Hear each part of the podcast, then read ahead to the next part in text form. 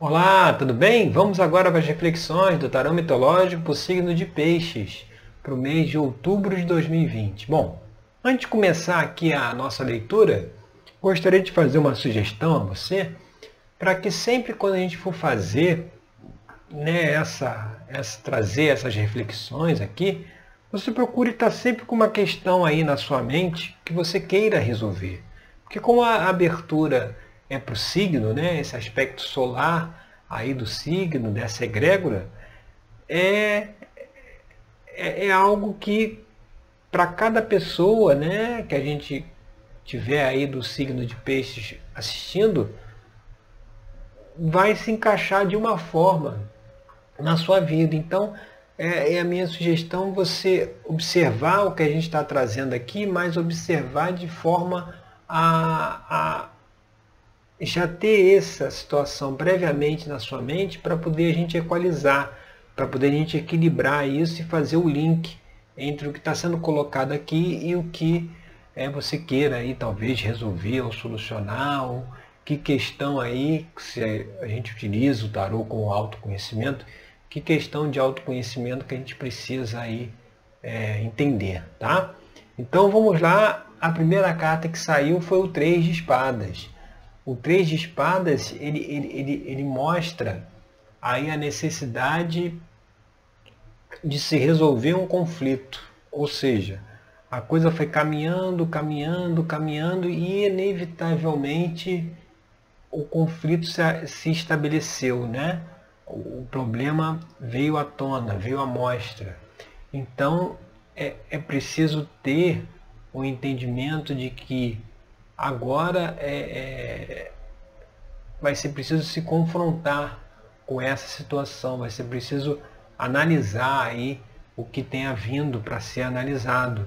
É, e, e, é olhar sobre um, um prisma, um olhar positivo, porque muitas vezes é algo que talvez não tivesse aí no consciente, não tivesse muito aparente, e agora como o negócio se estabeleceu, o negócio se concretizou, vamos dizer assim, aí fica mais fácil a gente olhar e analisar, sabe? É sempre há formas de solucionar as nossas questões, nossos problemas, as nossas situações. E essa forma sempre vai passar por a gente procurar enxergar e identificar qual é a nossa participação no processo. A gente tem uma tendência muito forte, e isso é trazido pelas religiões que colocam na figura de Deus, né, aquela entidade opressora, que castiga, que pune, né?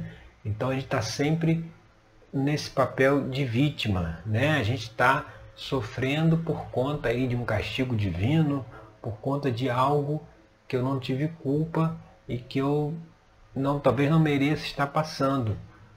Esse é uma é um nível de entendimento, de enxergar a situação mais abaixo.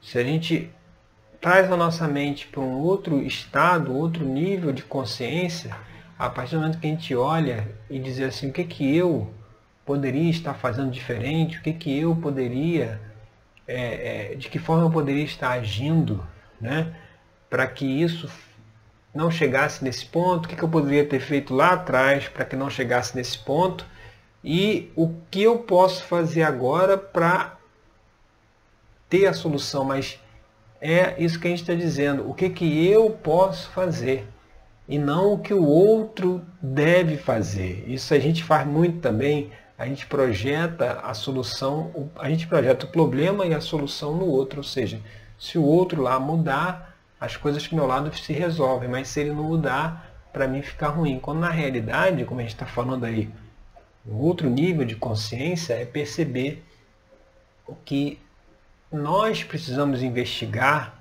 o que, que tem de crença, o que, que tem de visão de mundo, o que, o que tem de comportamentos em nós que precisam ser mudados, precisam ser transmutados.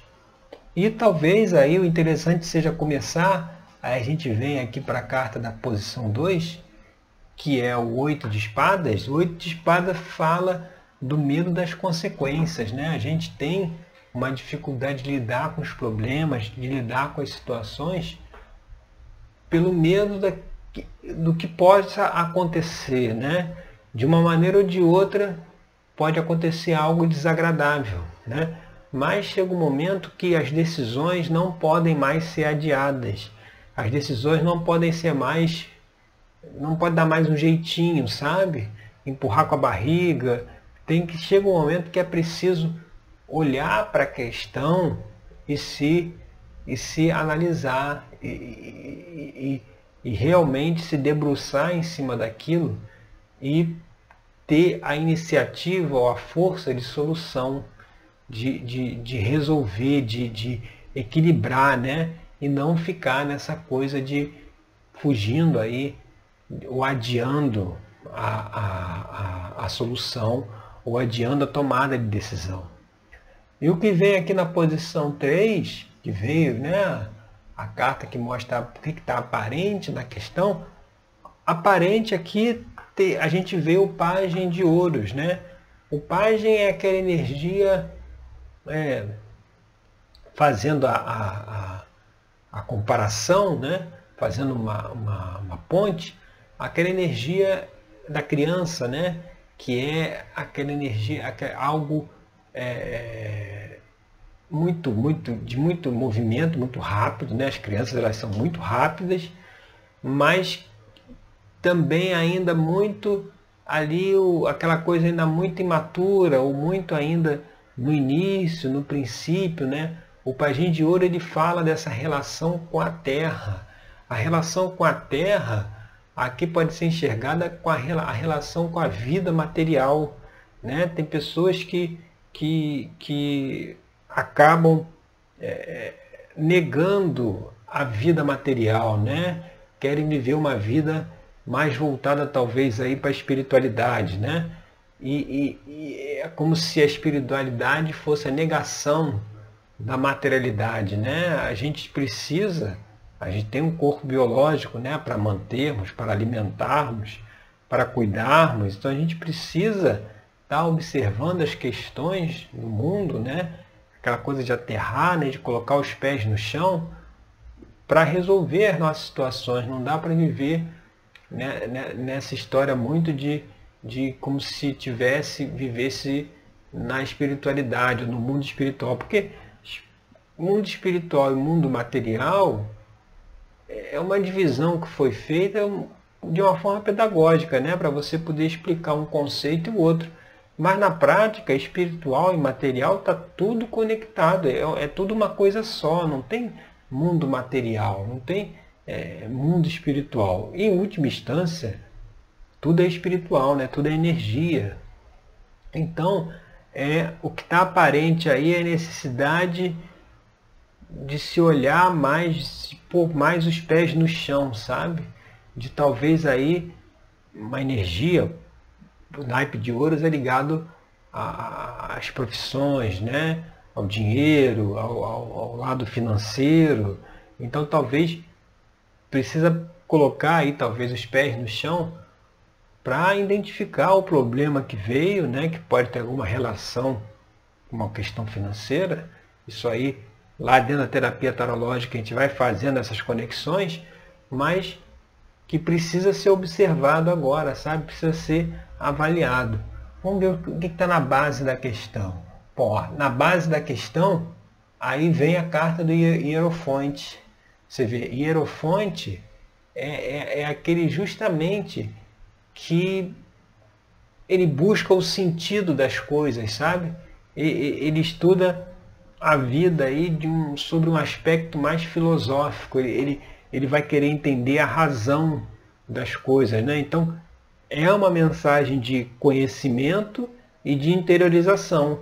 Porque você vê, o Hierofonte está lá dentro da caverna, né? Então isso aqui já é uma figura que mostra a necessidade da interiorização, de olhar para dentro.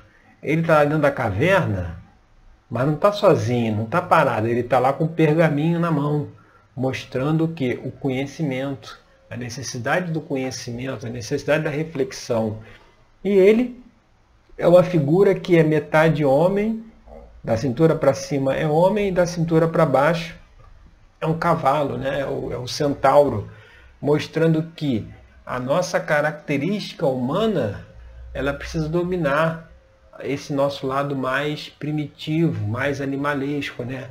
Mostrando que o que está na base da questão é talvez sair da superficialidade das situações, né, do cotidiano, e tentar enxergar o que está por baixo.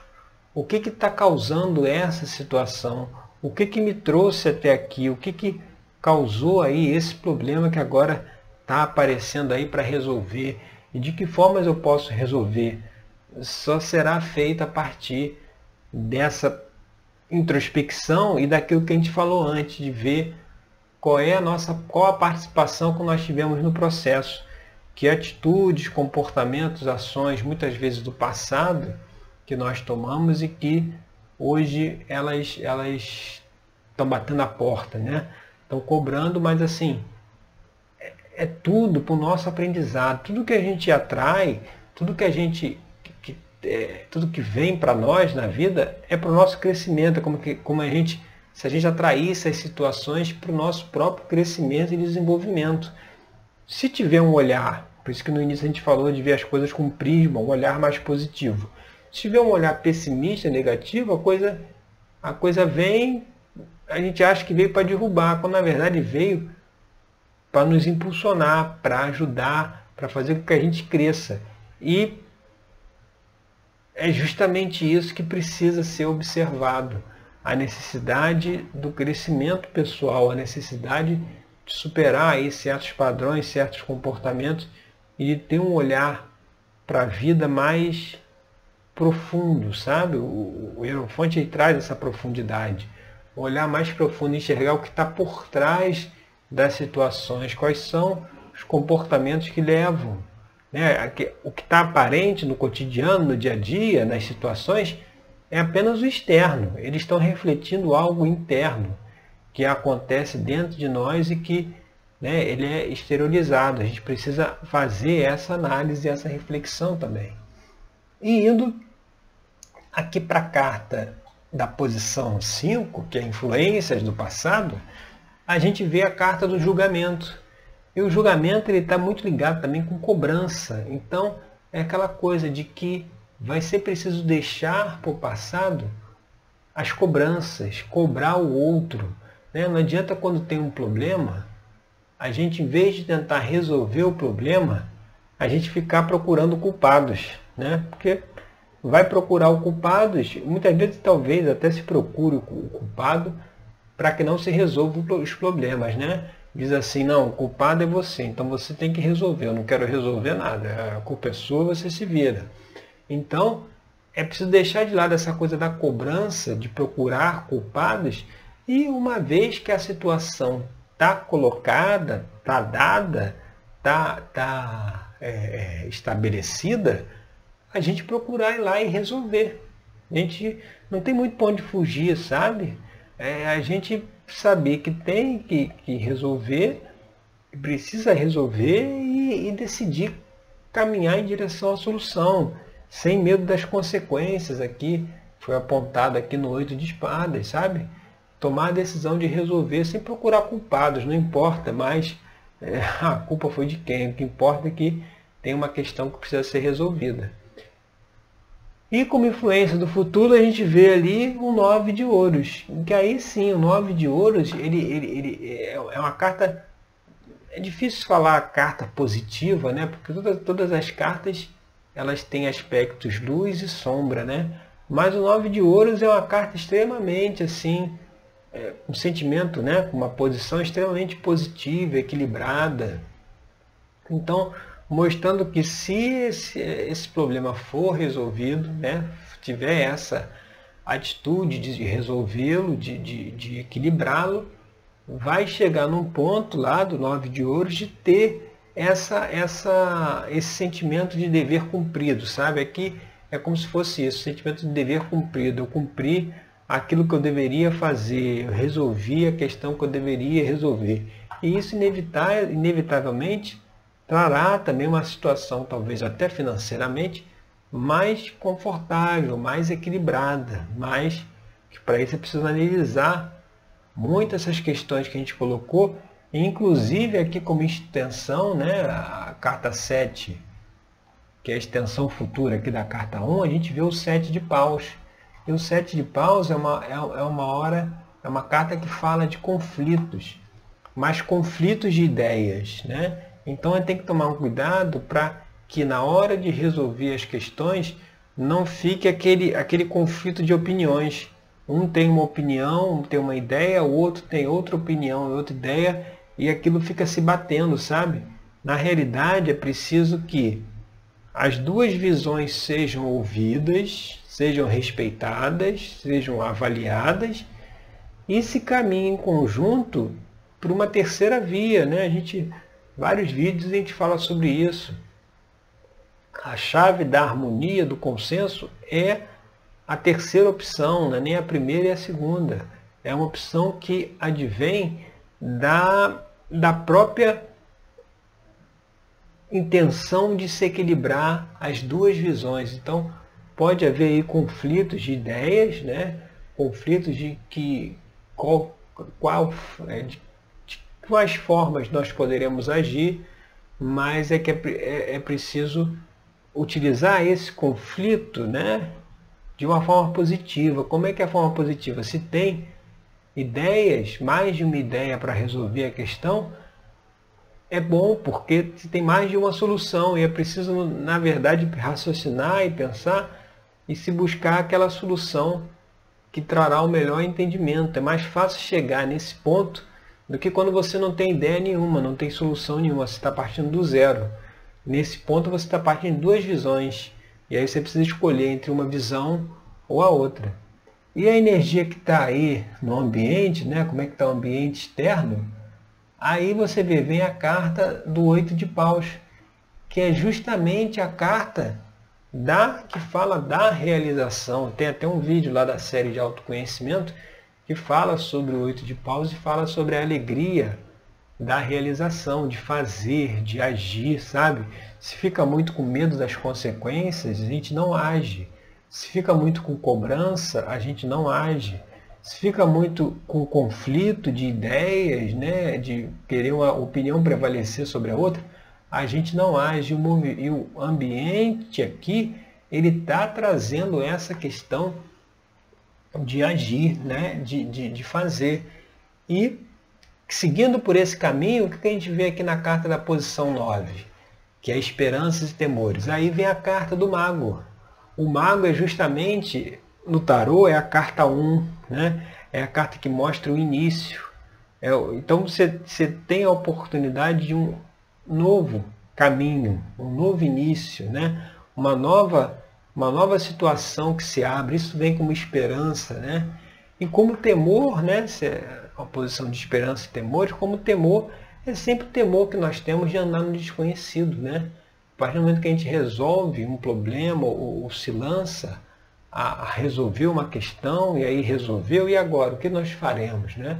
A gente sempre fica com esse receio do desconhecido, quando na verdade é preciso confiar também no nosso guia interior, o mago também traz essa mensagem, esse nosso mestre interior, esse nosso eu superior, né, a, a centelha divina, né, que é essa parte, entre aspas, de Deus que tem dentro de nós, né, a nossa consciência cósmica, olhar também para a nossa intuição, porque, porque, porque essa intuição quer nos transmitir, sabe? O que a intuição quer nos trazer, quer nos orientar, quer nos guiar, assim como, como o mago, né? é olhar, é buscar também, tanto olhar para dentro para ver que, que comportamentos levaram às situações, mas olhar para dentro em contato aí com esse eu superior, né, que tem as respostas para os nossos problemas. Aí é preciso aí talvez serenar a mente, fazer uma meditação, acalmar e acalmar e buscar essa conexão interna que vai também ajudar no processo. E seguindo aqui para carta número 10, que é uma posição aí, a situação futura, fechando aí essa abertura de peixe, você vê, vem o Cavaleiro de Ouros, você vê, é mais uma carta aí de ouros, né? E, e primeiro aqui a gente viu o pajem, né? Foi lá para o 9 de ouro, agora a gente vê o cavaleiro. O cavaleiro está é, é, é, o próximo passo do pajem, né? Ou seja, o cavaleiro de ouros é aquele que, sabe aquela expressão, pau para toda obra? É aquele que, que o que tiver que fazer ele faz, sabe? Ele resolve. Ele não, ele não se preocupa, ele não fica se questionando se é uma tarefa que ele quer fazer ou se não quer, se ele gosta, se ele não gosta, ele vai lá e faz. Então, o Cavaleiro de Ouro ele traz aí uma mensagem que assim, assim como lá no oito de paus, que é a energia da realização, da ação, o Cavaleiro diz assim, talvez vai ser preciso fazer o que precisa ser feito. Goste a gente ou não goste. Né? Não dá para a gente fazer também tudo que a gente gosta. Aquilo que a gente não gosta de fazer, aí é preciso fazer uma autorreflexão para descobrir por que, que não gosta de fazer. Né? Porque na verdade é, não deveria, a gente não deveria impor barreiras à nossa atuação, né? à nossa ação. Devia questionar de onde que vem essas barreiras. Mas o cavaleiro é aquela coisa que diz, aqui o cavaleiro de ouros, ele diz que é preciso se dispor a se lançar, a fazer o que precisa ser feito para que consiga os objetivos, para que se consiga a, a, o equilíbrio, para que se consiga a solução dos problemas, é não, é, é, é não se eximir ou talvez não fugir de certas responsabilidades ou de certas situações, fazer o que precisa ser feito, tem inclusive, agora falando isso, tem um vídeo também na série de autoconhecimento que a gente fala sobre essa questão, fazer o que precisa ser feito, que é justamente porque ao se analisar tudo que a gente trouxe até aqui, é, vai chegar nesse caminho que com a ajuda lá do mago, desse nosso mestre interior, com certeza você terá aí as condições de saber o caminho que seguir, saber por onde se orientar, e é algo que talvez tenha também uma mensagem aqui de se contentar com aquilo que você tem, sabe? Muitas vezes a gente fica focando muito nos que nos falta e a gente esquece de ver o que nós temos, né? Tanto que o cavaleiro, o pajem de ouros, ele tem um pentáculo aqui na mão e está feliz com o pentáculo dele. O cavaleiro de ouros também tem um pentáculo na mão e está feliz também com esse pentáculo, né? ele não está reclamando porque ele só tem um. Né? É, é, talvez a gente olhar também nesse aspecto. Se o nosso olhar está na falta ou se ele está na gratidão pelo que nós temos. Porque quanto mais gratidão nós temos por aquilo que já possuímos, mais fácil, mais aberto fica o nosso campo de energia para receber mais. Se a gente foca muito na falta, no que nós não temos, eu só tenho um pentáculo, eu queria ter nove, né? A gente se coloca dentro de uma frequência de escassez. E aí os nove não aparecem. O nove só vai chegar depois que a gente agradecer e valorizar o um que nós temos. Aí tem possibilidades de se abrir isso e outras situações, outras dádivas, outras recompensas chegarem até nós talvez também aí nesse ponto é preciso ter esse olhar, sabe?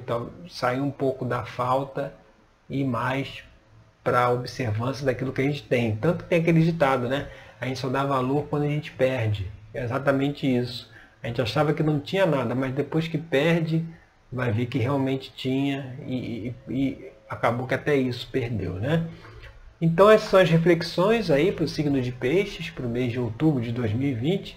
Eu agradeço mais uma vez aí a sua companhia e até o nosso próximo encontro com mais uma reflexão aqui do Tarô Mitológico, tá certo? Obrigado e até lá!